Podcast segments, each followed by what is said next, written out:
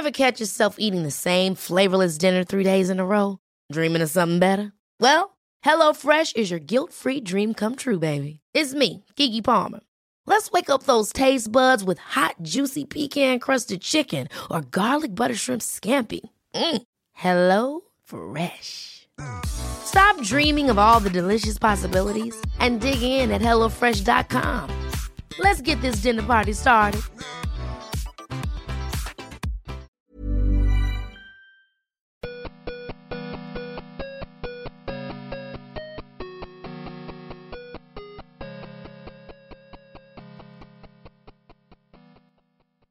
Bienvenidos a un programa diferente, un programa que tal vez no se lo esperaban. Mi nombre es Memo García, mejor conocido como Memo Hierbas.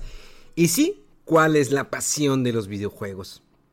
Un programa que me han pedido mucho que platicara esa nostalgia, el por qué me gustan los videojuegos. Y este será un programa, pues, personal. Una plática entre tú, que me escuchas de cualquier parte del mundo, y un servidor. Una plática que a lo mejor en algún momento podemos tener invitados y platicar de estos temas como de geeks, de videojuegos, de cómics, de anime. Es un programa que contaremos historias, contaremos anécdotas, qué ha sucedido, qué pasa, algunos temas a lo mejor de interés, eh, algo muy diferente a lo que hacemos habitualmente cada lunes en Fuera del Control.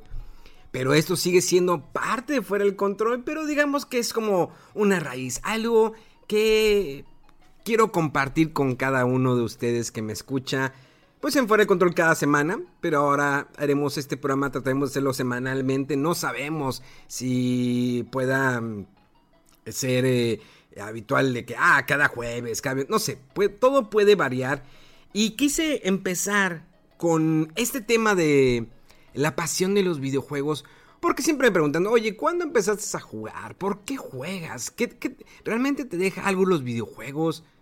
¿Por qué esa pasión, ese afán de siempre eh, estar hablando de videojuegos o estar jugando videojuegos? Creo que eh, data por ahí de mediados de los 80 cuando me regalaron mi Atari 2600 para aquellos que tuvieron la oportunidad de jugar esta consola en los 80s o en algún momento, porque hay adaptaciones que han sacado el mini Atari que viene con algunos juegos, no todos, todos a lo mejor en algún momento han querido jugar el Hey, I'm Ryan Reynolds. Recently, I asked Mint Mobile's legal team if big wireless companies are allowed to raise prices due to inflation. They said yes. And then when I asked if raising prices technically violates those onerous 2-year contracts, they said, "What the f*** are you talking about? You insane Hollywood ass." So to recap, we're cutting the price of Mint Unlimited from $30 a month to just $15 a month. Give it a try at mintmobile.com slash switch. $45 up front for three months plus taxes and fees. Promo for new customers for limited time. Unlimited more than 40 gigabytes per month. Slows. Full terms at mintmobile.com. El Atari, el de E.T., el E.T. famoso que, que casi lleva a la quiebra eh, la compañía de Atari. Sí, o sea, es un juego que cuando lo lanzaron eh, lo desarrolló en una semana, fue muy poca la inversión, lo desarrolló una persona, eh, lo lanza a la venta. Y era como que para aprovechar el hype de esta película de Steven Spielberg, música de John Williams, que bueno, fue un hitazo en su momento y lo sigue siendo porque es parte de nuestra nostalgia. Aquellos que crecimos con la película de Ti, aquellas nuevas generaciones que están descubriendo la película de Ti, que sí, han, le han dado un remaster, le han agregado efectos de computadora, pero no es lo mismo cuando la viste la primera vez en el cine. Si tú tal vez no tuviste la oportunidad, lamentablemente digo muchos que quisieran haber vivido los 80s, los 90s o incluso los 70s o los 60s. Yo doy gracias porque muchas veces me dicen, ah, ya estás viejo, ya esto. Pues la verdad, yo no me arrepiento de tener la edad que tenga o que eh, viví los 80s. Viví los 80s que mm, eh, fue la música de Michael Jackson, de Madonna, Led Zeppelin, Iron Maiden, eh, Kiss, entre muchos grupos. Los ochentas fueron, son parte de mi vida y siempre van a ser parte de mi vida porque los viví. Tal vez me hubiera gustado eh, haber podido comprar más cosas en su momento. Les digo que a mediados de los ochentas eh, mis papás me regalaron un Atari 2600 y este Atari pertenecía a un primo de Ciudad de México. Yo casi, yo vivo en Ciudad de Monterrey, para los que no sepan. Vivo en la ciudad de Monterrey, llevo aquí ya tiempo radicando. Y eh, mi familia está repartida por todo México. Lamentablemente yo casi, yo no tengo familia eh, en donde vivo. pero en Ciudad de México estaban, vivían unos primos y ya no querían el Atari. Entonces se lo vendieron a mi papá, él lo decidió comprar y me regaló el Atari 2600. Una consola curiosa, tenía acabados de madera, era cuando conectaba la televisión, no sé, con esta visión de RGA que pues era el que le ponías canal 4 o canal 3. Tenías que moverle ahí, que lo conectabas en dos tornillos en la parte de atrás donde iban las antenas, así es. Eh, bastante curioso, en aquel entonces era normal. Y ya le ponías, lo voy a poner el 3 o en el 4 y ya lo sintonizabas en tu televisor, que era de, pues de, de rosca, ¿no? Que lo ibas moviendo. Porque eran, pues, las televisiones de control remoto sí existían, pero eran muy caras. En mi caso era una televisión pequeña. Ya después compraron una televisión un poquito más grande, no recuerdo las pulgadas. Y bueno, el primer juego que me compraron era un juego de, mm, si recuerdo bien, un juego de Fórmula 1. Traía varios juegos. Cuando me, regalaron el Atari, eh, venían varios juegos. Venía uno de, de básquetbol, de béisbol, de, incluso de fútbol. Pero me compraron uno de Fórmula 1. Yo que me gustan los carros. La verdad, me gusta ver carreras de Fórmula 1 o NASCAR. Y me gusta mucho jugar eh, juegos como Gran Turismo, que juego ahorita actualmente me pongo a jugar Gran Turismo con el volante, que es una experiencia muy diferente antes. Entonces me compran ese juego de Fórmula 1 donde tenías que sumar y restar, dividir eh, y multiplicar para poder avanzar. Era, obvio que nosotros de, pequeños, tal vez también a ustedes les pasó que odiaban las matemáticas. Y dices, no soy bueno en las matemáticas. Era nada más cuestión de poner atención, pero decías, ¿por qué tengo que multiplicar, dividir, sumar y, restar, todo eso? Para poder avanzar en, en, esta carrera, para poder llegar en primer lugar. Entonces era difícil, entonces era de que...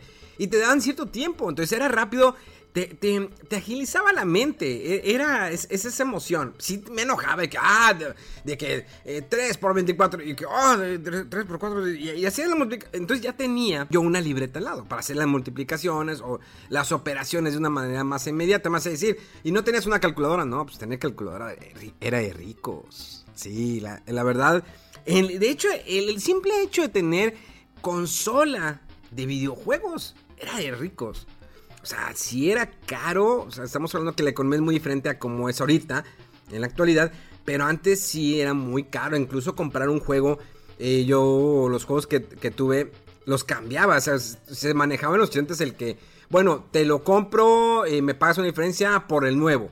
Y así era esto. Tenía otro juego de, de esquís que ibas eh, cayendo, eh, deslizándote.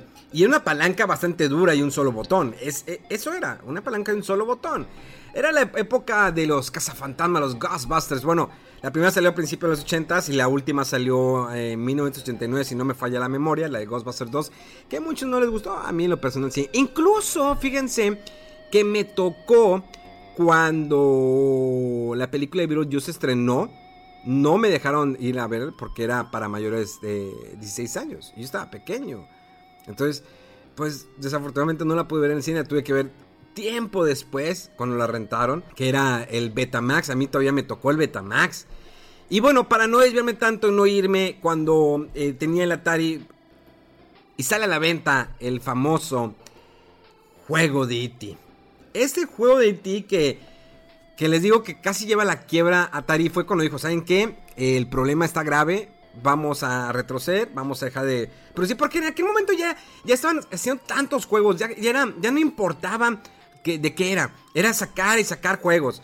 El desarrollo eh, de un videojuego era en una semana o semanas y lo sacaban y sacaban por montones y llegó un momento que el mercado se saturó de videojuegos de, de, Atari.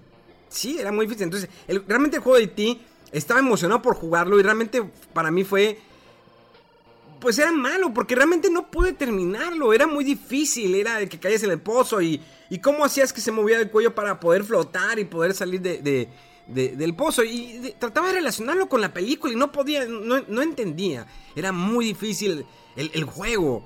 Realmente a los 3, 4 días fui y le dije, ¿sabes qué? No puedo con este juego. Me dijo, ¿sabes qué? Págame tanta módica, una módica cantidad y te lo cambio por otros juegos que tengo aquí. Y antes de los juegos de Atari tenían un arte increíble en la portada, que te hacía como que tener, wow, se ve impresionante la portada del cassette, y llegabas y lo ponías, y era otra cosa totalmente, pero en aquel momento, decías, veías esos pixeles enormes, aunque la pantalla de fondo era negra, decías, wow, se ve increíble, me gusta, tengo el videojuego.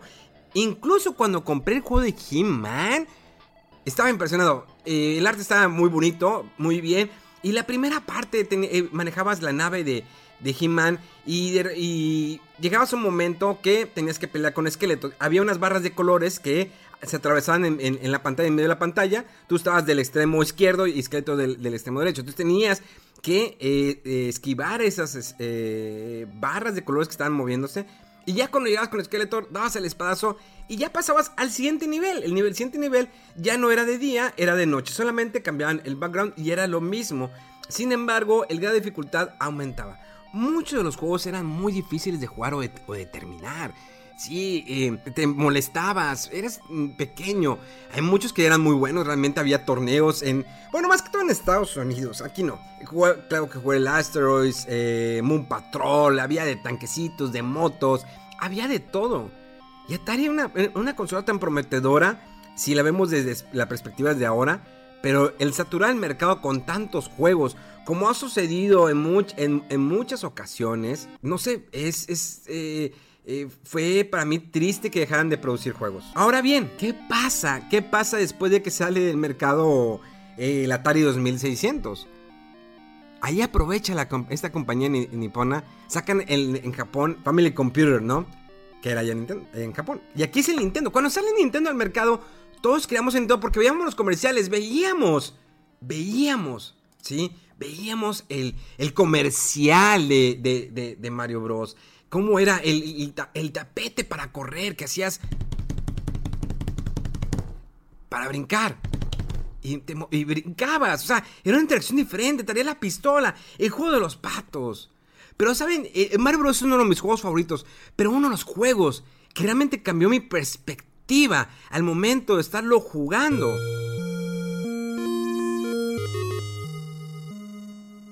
Así es, fue The Legend of Zelda ve la primera vez el tema y que empieza a brillar y se, hace oscuro, que era un, juego con elementos de RPG. Que en aquel momento no entendías que, era un que eran RPGs, que era un juego oportuno. Ya después comprendí un poco. Pero de Legend of Zelda, la música, el personaje, el segundo reto, que si le ponías link ya estabas en el segundo reto. buscar los, corazones, las armas, el, ir avanzando. Esa era parte de nuestra emoción de pequeños. La verdad, yo me divertí mucho con este juego, con The Legend of Zelda de Nintendo.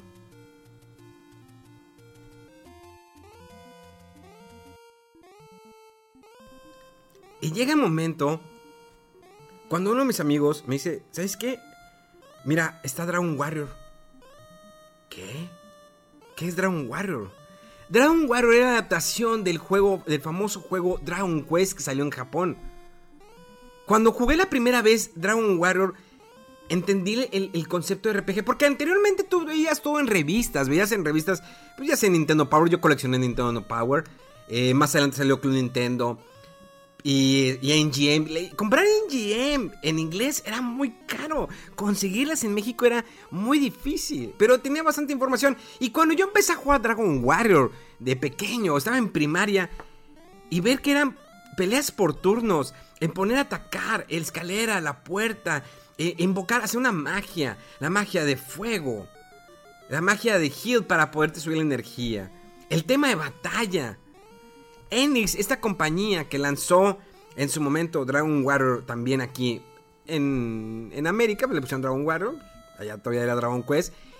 Jugué Dragon Warrior y, la historia fue increíble. Fue un juego que me duró 20, 22 horas para Nintendo. Cuando jugué la segunda parte eran más horas, el mapa era todavía más grande. Pero cuando jugué la tercera parte de Dragon Warrior fue una emoción que, que, es difícil de explicar porque encontraba la conexión, la historia con la historia del 1 y es que estoy, esto es la historia del 3. O sea, empezabas a encontrar conexiones como lo veías en las películas, como lo veías en las criaturas.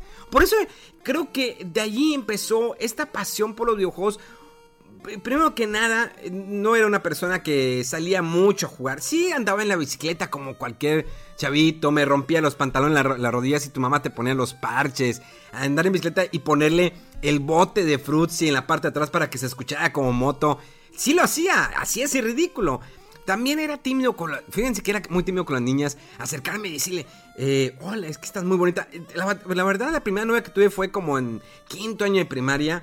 Y fue porque ella me lo dijo. Yo no entendí ese concepto. Porque de niño lo que menos piensas es de que voy el, novio o novia. Eso lo hacían los chavos, los caritas y todo eso. Y pues yo no me consideraba ni feo ni, ni, guapo. Simplemente, pues, mm, yo dibujaba. Sí, de pequeño dibujaba. Dibujaba por horas y creaba mis historias. Porque era mi mundo. Escribía historias para, de, de cómo me gustaría que fueran el siguiente Dragon Warrior. Eh, describía el personaje, cuánto tenía de, digamos, de defensa, de ataque, y dibujaba el personaje.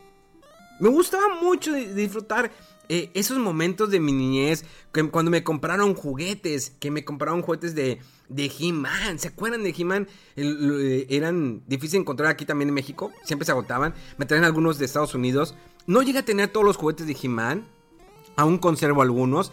Pero cuando me compraron los juguetes de Ghostbusters, cuando pude al fin ver Ghostbusters en, en VHS, o sea, bueno, vi en beta, decía, wow, Ghostbusters. Pero fíjense que todo fue cambiando. Uno va creciendo y empieza a tener ciertas pero ya, si estás en secundaria y empiezas a, Ahora sí quieres tener novia, que si el 15 años, no sabía bailar y fui a muy pocos 15 años y estaba ahí sentado, hasta que una vez me tocó que me sacó una, una chica a bailar. Y pues era, me movía. Hasta la fecha no sé bailar. Olvídenlo, no sé bailar. Para nada sé bailar. Sin embargo, eh, no, nunca dejaba de intentarlo. En secundaria nunca me metí en problemas. Bueno, al final eh, me suspendieron por un problema que pasó. Que ni yo tuve la culpa, pero me suspendieron y fue wow, me suspendieron. Sentí raro que me suspendieran por tres días en la secundaria. Y seguía dibujando, seguía jugando videojuegos. Para aquel entonces seguía jugando, tenía, yo había jugado Dragon War 1, 2, 3, 4, había jugado Final Fantasy, había jugado los Mega Man, había jugado eh, los dos de Zelda, el, el primer Metal Gear una infinidad de juegos que había antes. Bionic Commando, ¿se acuerdan de Bionic Commando? Uh, gran juego Bionic Commando. Que después, tiempo después, le hicieron una adaptación para PlayStation 3, si no me falla la memoria. Y no le fue bien, porque no, realmente ya no entendían el concepto de Bionic Commando. Y aparte que, pues lo, lo cambiaron mucho. Ninja Gaiden, ¿quién no jugó Ninja Gaiden? Ese momento. ¿Recuerdan ese momento cuando vas corriendo? Que eran los primeros cinemas que veías. Y decías, wow, un juego bastante difícil, un juego que de todas maneras te emocionaba. Y sin embargo lo seguías eh, eh, jugando, tratando de, avanzar de nivel.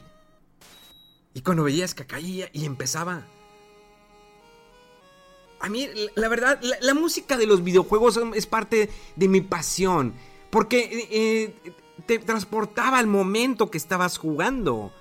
Incluso esta música me sigue gustando a pesar que sea MIDI. Me sigue causando esa pasión. Obvio que si la escuchara en orquesta, pues es wow. Pero en MIDI, escuchar ese como, como tambor les digo que disfrutaba tanto jugar videojuegos y no era por encerrarme en mi mundo y no convivir con la sociedad porque muchos decían, pues seguro ni jugaba ni salía. No, jugaba fútbol, no sabía jugar fútbol. Y, jugué béisbol, tampoco sabía jugar béisbol, pero lo intentaba. Jugué fútbol americano y me mis buenos catorrazos. En algún momento de primaria eh, me llegué a pelear con, con, este, con unos compañeros porque le estaban atacando a uno de mis amigos. Claro que me pusieron, me partieron en todo y terminé en un bote de basura. Sí. Pero no me, no, me dejé, le seguí hasta el final. Con un ojo morado lleno de tierra. Y sí, qué momentos eh, viví. Pero era parte de nuestra niñez. Creo que a, todos nos ha pasado ese momento en que te envuelves tanto en el videojuego y te pierdes. Pero esto solamente es la primera parte de todas estas experiencias que quiero compartir con ustedes. ¿Por qué mi pasión de los videojuegos? Porque voy a llegar un momento en, esta historia en por qué me empecé a dedicar a los videojuegos, por qué empecé a hablar de los videojuegos, cómo llegué a los medios. Pero también quiero compartir esos temas con ustedes por platicar de la música, platicar de juegos, platicar de, de películas, de cómics, cómo conocí el primer cómic de Batman y seguimos escuchando música de videojuegos. Es que esos temas. Ninja Gaiden me atrapó tanto por su historia, pero más que todo fue por su música. El, componer eso, en, la limitante que existía en aquel entonces. de que tenía que ser MIDI de esta manera. Dragon Warrior, claro que tiene eh, increíble eh, eh, música, genial. Y de hecho, los soundtracks de Dragon Warrior siempre son el MIDI y la versión orquesta. Yo los tengo, los compré físicamente y tardé mucho en encontrarlos. Y me salieron muy caros porque tenían que traerlos de Japón para poderlos comprar aquí. Antes no había internet. Antes no, había, no existían las, las guías. Tenías que buscar una guía en una revista, en este caso Club Nintendo o Nintendo Power en, su, aquel entonces. Había, cuando veías un comercial de videojuegos en la, en la tele, que lo cual ya no lo ves ahorita, te apasionaba porque lo veías y veías y que no, es que el niño está jugando con un guante, ese famoso guante que tanto siempre me, me tiran con él y que ahí lo tengo, el, guante de Nintendo con el que podías controlar algunos videojuegos. Pero solamente hablaremos en esta ocasión de lo que fue mi pasión por Atari, mi pasión por, por, por Nintendo, porque van a ser historias cortas. Y si con el tiempo les sigue gustando estos pequeños, pequeños especiales, bueno, ustedes díganlo en mis redes sociales en arroba memo con V, en Twitter, Instagram, incluso en Facebook, si les gustaría que sigamos con estas pláticas. Mi pasión por los videojuegos, que tal vez también es tu pasión por los videojuegos. Tal vez no te has dado cuenta de lo que viviste o lo que estás por vivir con un videojuego. Y todo esto lo traía desde hace mucho tiempo eh, fabricando, tratando tratar de dándole forma de cómo compartirlo con ustedes. Una plática entre tú y yo aquí. Yo aquí en el micrófono y tú del otro lado escuchándome. Espero que esta pequeña plática, que es como el piloto de esta pasión de los videojuegos, te haya gustado. Que me compartes tus comentarios, escribe y con mucho gusto te voy a contestar. Y veremos ¿Qué podremos platicar la próxima semana en esto, en las pláticas de, videojuegos o pláticas geeks? Aún no sé cómo le voy a poner a este programa o a este, esta serie de especiales que haremos durante toda esta cuarentena, que hemos vivido eh, alrededor del mundo. Gracias, gracias y nos escuchamos pronto aquí en Pláticas Geeks.